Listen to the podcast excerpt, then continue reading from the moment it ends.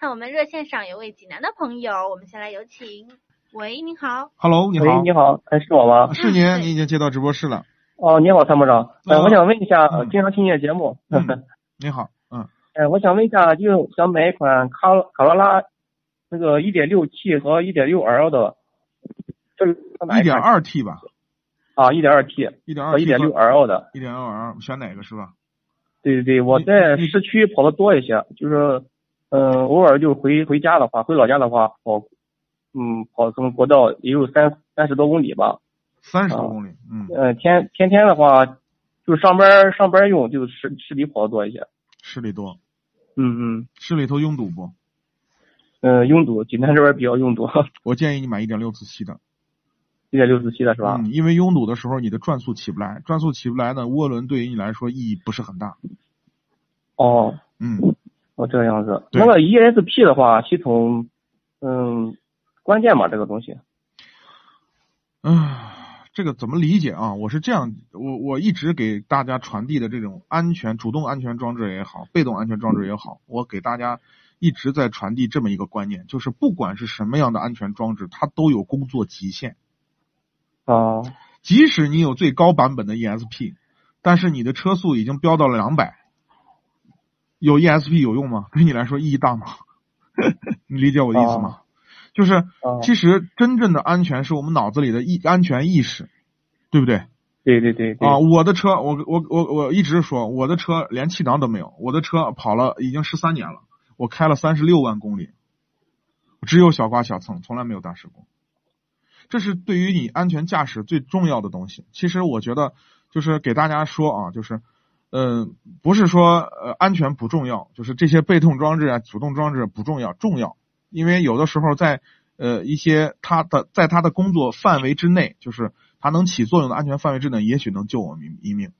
但是真正安没有绝对安全的车，只有我们真正的理解，就是说安全的真正的这个在脑子里灌输安全的意识，不要超速行驶，按规章行驶，是吧？嗯这个我觉得才是最最重要的。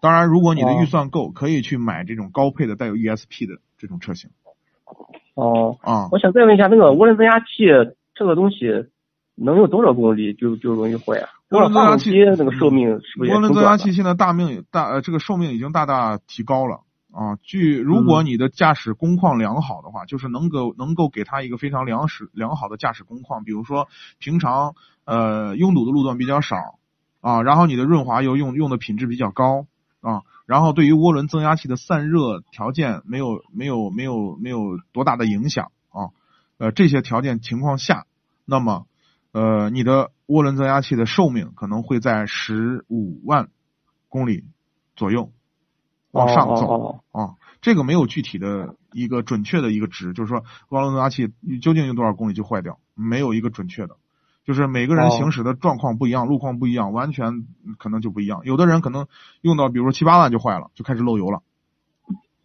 啊，有的人可能开到十二万、十二三万，他也好着呢，这个是不一定，不好说哦，啊。呃但是但是我要告诉你的是哦什么呢？因为它是因为涡轮增压器啊是尾气上的涡轮增压器，就是废气涡轮增压器，它是用废就是发动机排出来的这个废气来驱动它转的，对吧？那么嗯废气你要知道，从发动机刚燃烧出来的气体是高热量的，温度很温度很高，对不对？这种温度很高呢，会导致它的什么呢？温度如果过高的话，会导致它的这个气就是这油封啊，就是这个，因为它里头也有轴承，对不对？它要用哦油来散热和润滑。如果温度过高的话，会导致这个地方呢过早的就是这个呃这个这个损坏啊，呃或者哦或者漏油啊什么的。那么那么就要让让这个涡轮增压器的工工作温度要要在它的正常工作温度之下。那么怎么样去解决呢？就是改善燃烧，比如说尽量减少拥堵的路段。那你会说，那拥堵的路段又不由我又不是由我来决定的，对吧？那啥时候堵车上的时候不是我来决定的，对不对？那这种情况呢，就是为啥我刚才跟你说了，如果你的行驶的路况相对来说在城市里头比较拥堵的话，我建议你买自吸的。这样的话？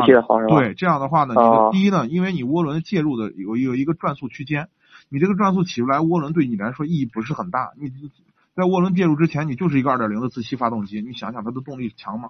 一点都不强。对吧嗯嗯啊，而且你所说的你行驶的这种路段也好，还是你行驶的里程也好，一点六的自吸完全满足你的需求，一点问题也没有。对于日系车来说，这种车型燃油经济性又很好，保有量很大，对吧？我觉得都比较适合你。嗯，哦，我想问一下，他说那个四 S 店说这个车马上要停产了，那么后期维修的话，这一点六 L 不存不会在没有配件什么的吧？不存在，不存在，嗯，不存在啊十年之后你还能买到配件，没问题。哦，行行，好嘞好嘞，我明白了，谢谢啊。好，嗯，拜拜。嗯，行，哎，谢谢谢，哎哎。